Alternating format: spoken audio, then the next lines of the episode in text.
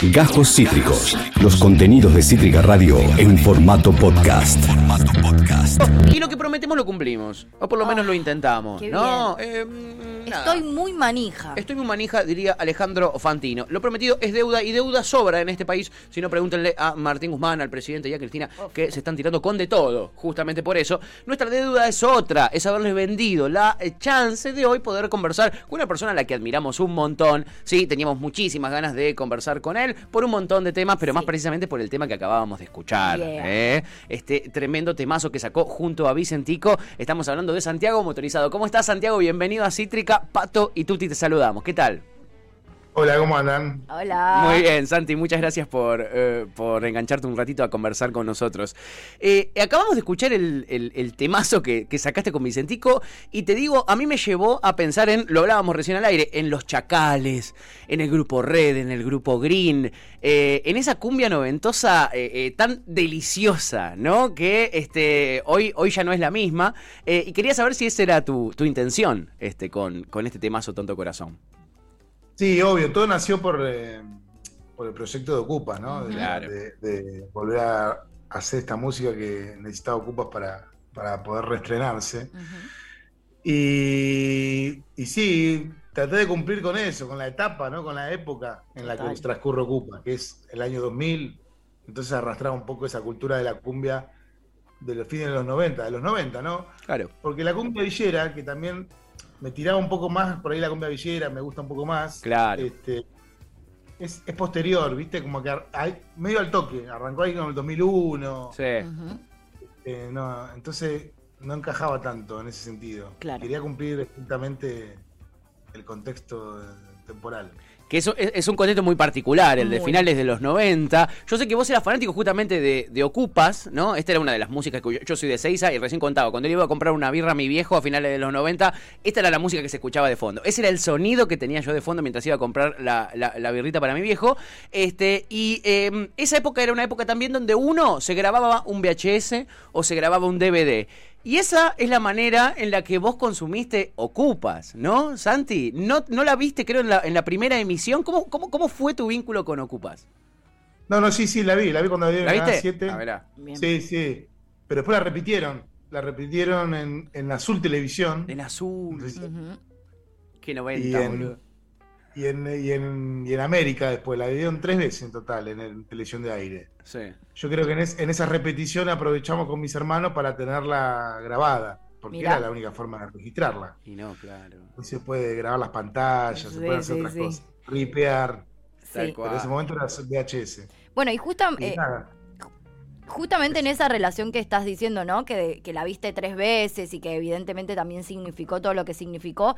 ¿Cómo te sentiste y cómo fue eh, recibir la noticia o el pedido de hacer la banda sonora de justamente una serie como Cupas, que además se caracterizó mucho y fue muy importante por justamente la música que tenía, ¿no? ¿Cómo fue esa experiencia y esa propuesta en principio?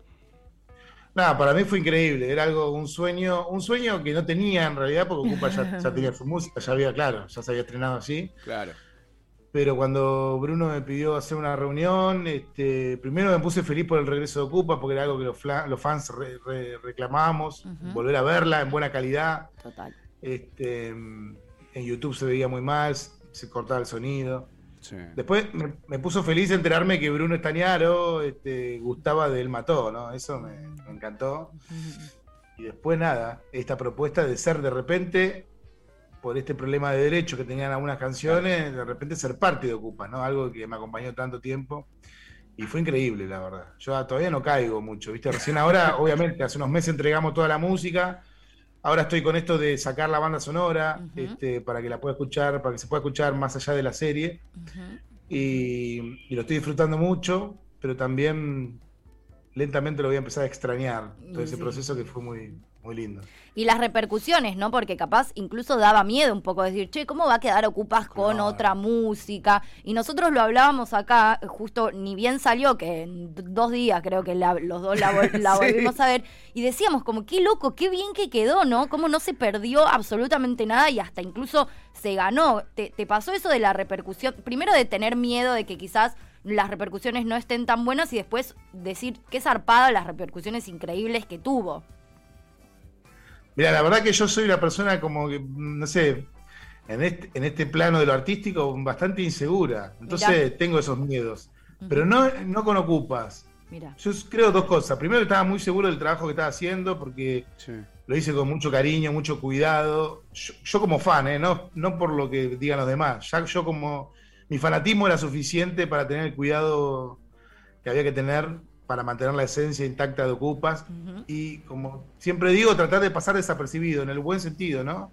Que esas canciones que yo compongan, para el que ya vio Ocupas, sienta que no se dio cuenta que, que hubo una canción nueva, ¿no? Este, por más que Bruno me pidió que componga cosas nuevas, ¿no? Que no trate Sí. de imitar lo que está abajo. Bien. Sí que mantenga la esencia, pero después la composición que sea nueva. Bien. Eso por un lado. Y segundo, porque todo el tiempo trabajé con Bruno, digamos. Esa es la verdad. Claro. Es el creador, guionista, director de la serie y Me quién más que él para darme su bendición, su aprobación. Entonces eso me mantenía con seguridad, digamos. Si a él le gustaba, que es el que más sabe de esto, ya está. Ya está. Y todo lo demás me divertía mucho porque entendía los nervios.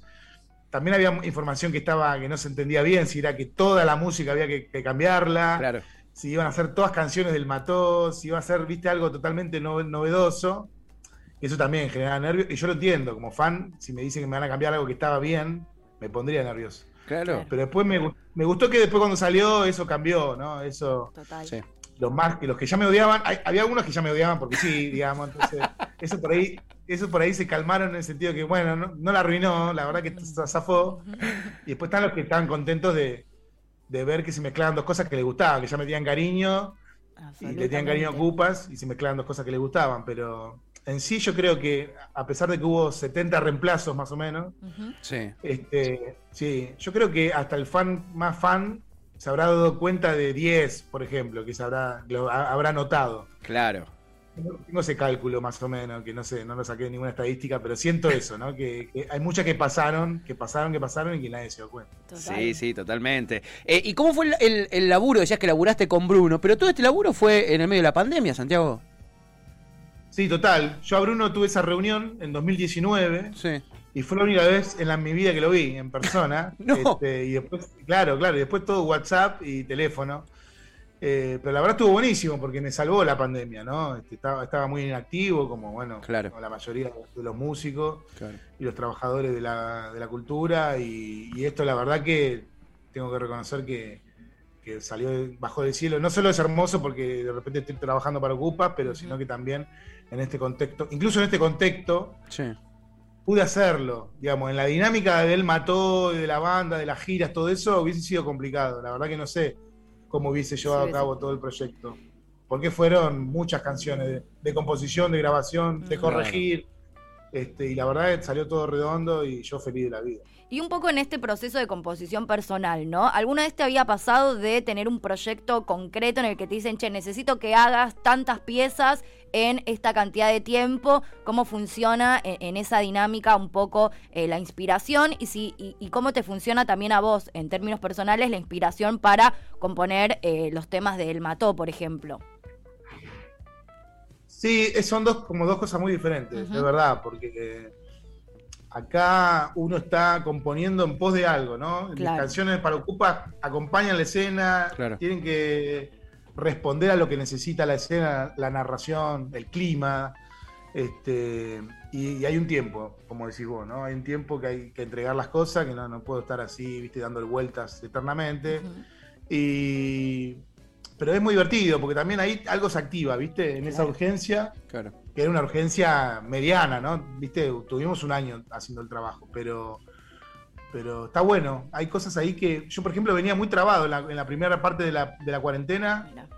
Tenía tiempo libre, obviamente, estamos ahí encerrados y, y decía, bueno, tengo que aprovechar este tiempo libre, digamos. Es como el momento ideal de tanta dinámica agitada con el mató, decir, bueno, ahora tengo este tiempo, tengo que componer, tengo que aprovechar para esos proyectos que siempre tengo ahí a, a la espera. Claro. Y me sentaba y no salía nada de eso, ¿viste? Claro. Era como que no tenía un disparador, no tenía una motivación. Sí. Y cuando apareció lo de Ocupas, de repente era necesario que esté muy activo y sí apareció todo, de todo junto, ¿no? Como que Ocupa, no solo Ocupa es que te- me inspira porque es algo que amo, Claro.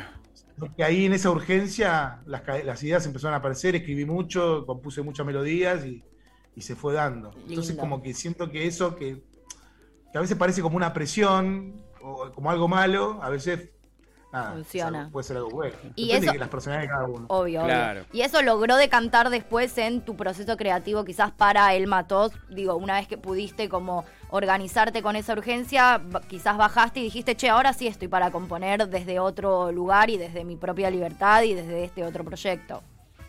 Sí, to- todavía no lo activé eso, porque recién todavía estoy como terminando de En presentar esta. estas canciones. Claro. Pero siento que sí, lo siento, bueno, ahora hay que verlo en la práctica, pero Claro. Siento que todo este trabajo de un año, de mucha, de, ser, de estar trabajando intensamente en la composición, la creación, la grabación, como que aprendí mucho muy rápidamente, ¿no? Hermoso. Y eso estoy ansioso por volcarlo a eso otro que había quedado trunco, porque creo que me va a ayudar. Ve- Veremos, después vamos a ver. Para ahí no. Seguro que sí. Por ahí no, ¿te imaginas? ¿Te imaginas? No, tremendo.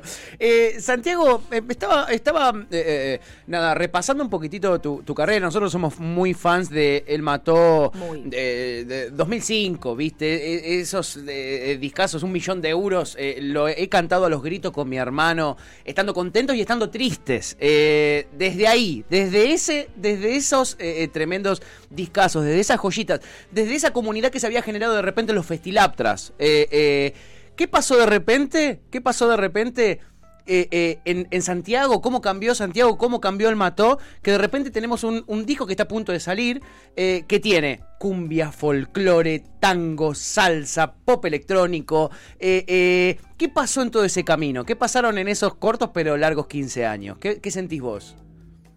Ah, pasaron muchas cosas. Obviamente que todo este cambio radical, que yo lo entiendo, que a muchos les resulta simpático, a algunos les choca un poco, que de repente esté cantando una cumbia con Vicentico, este, y más con ese, con ese historial que resumiste recién. eh, la verdad que el contexto de todo es Ocupas, es el disparador de esto. Sin, sin Ocupa no hubiese, no me hubiese, me hubiese gustado, siempre estoy fantaseando con, con experimentar con otros géneros, es algo que me gusta y me gustaría seguir haciendo. Pero la verdad que esto surgió puramente por Ocupa, porque Ocupa necesitaba cumbias, necesitaba Claro. folclore, necesitaba todos esos géneros. Y me divertí mucho haciendo. Y sobre todo sabiendo que era eh, por eso, Para también eso. me liberó. Yo fui muy tímido, este, me cuesta, estoy pensando en eso, ¿viste? Che, pero yo soy el que. Yo era el, el- el ídolo indie de los. Exacto. Exacto. Amo, habías amo. generado toda una comunidad. el habías propiciado el nacimiento de banda, no sé, Bestia, Bebé, Las Ligas. Eh, una banda, ¿entendés? De comunidad que se armó en el Festilatra. Y, y, y de repente lo tenemos haciendo una cumbia con Vicentico. Espectacular. Es espectacular, Santi, igual. Fue, Es- fue difícil el proceso de sele- porque digo, hiciste una banda de piezas justamente y ahora sacás un disco que obviamente no, no, no tiene todas las piezas Claro. que armaste. Eh, ¿Fue difícil el proceso de selección de, de los temas que van a entrar en este disco o, o sentís que, que fluyó bastante la decisión? No, no, fluyó. Eran, o sea, elegí las más can- las que tienen más forma de canción. Claro. ¿viste?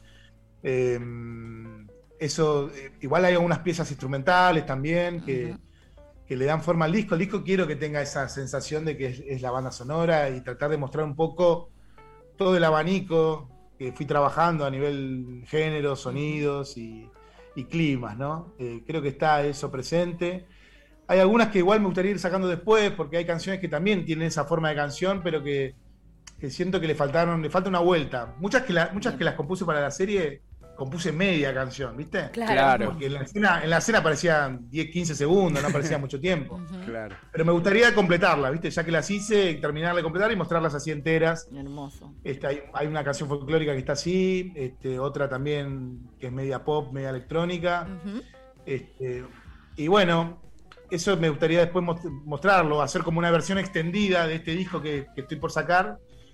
Viste que ahora se usa eso, la Sí, extended version. sí, a full. Este, y que esté todo también, ¿viste? Incluso piezas que quedan muy breves, que acompañaban ciertos climas y ciertos momentos de la serie. Sí, pregunta indecente. Cuando la próxima vez que vayamos a un recital de El Mato, ¿vamos a escuchar en vivo alguno de estos temas de este disco? ¿Algún tema de la banda ¿Vamos a bailar unas de- cumbia? ¿Vamos a bailar unas cumbias? ¿O, o tenés eh, planeado quizás algún tema poder eh, tocarlo en vivo en algún recital de El Mato? No, no, o sea, el proyecto está dividido en dos partes. Están las canciones del Mató, que son las que eligió Bruno. Esas Bien. eh, fueron elegidas por Bruno. Claro. Yo quiero reemplazar estas escenas con estas siete canciones del Mató. Divino. Y nosotros le hicimos la propuesta de regrabarlas, también porque estábamos con tiempo libre y porque Ujú. nos, nos divertía la idea de darle como un segundo aire a esas canciones. Claro. Siempre igual respetando la estética original, que por algo Bruno había elegido las versiones originales. ¿no? Claro, total. Por supuesto. Eh, A esa le agregamos una canción nueva con el Mató, que es La Otra Ciudad, que es Sí. con la que abre el disco este de canciones de, de. Ocupas, que es unas vacaciones raras. Y, y aparte de eso fue lo- el otro trabajo. Viste, Bruno me dijo, también tengo que reemplazar 45 escenas más.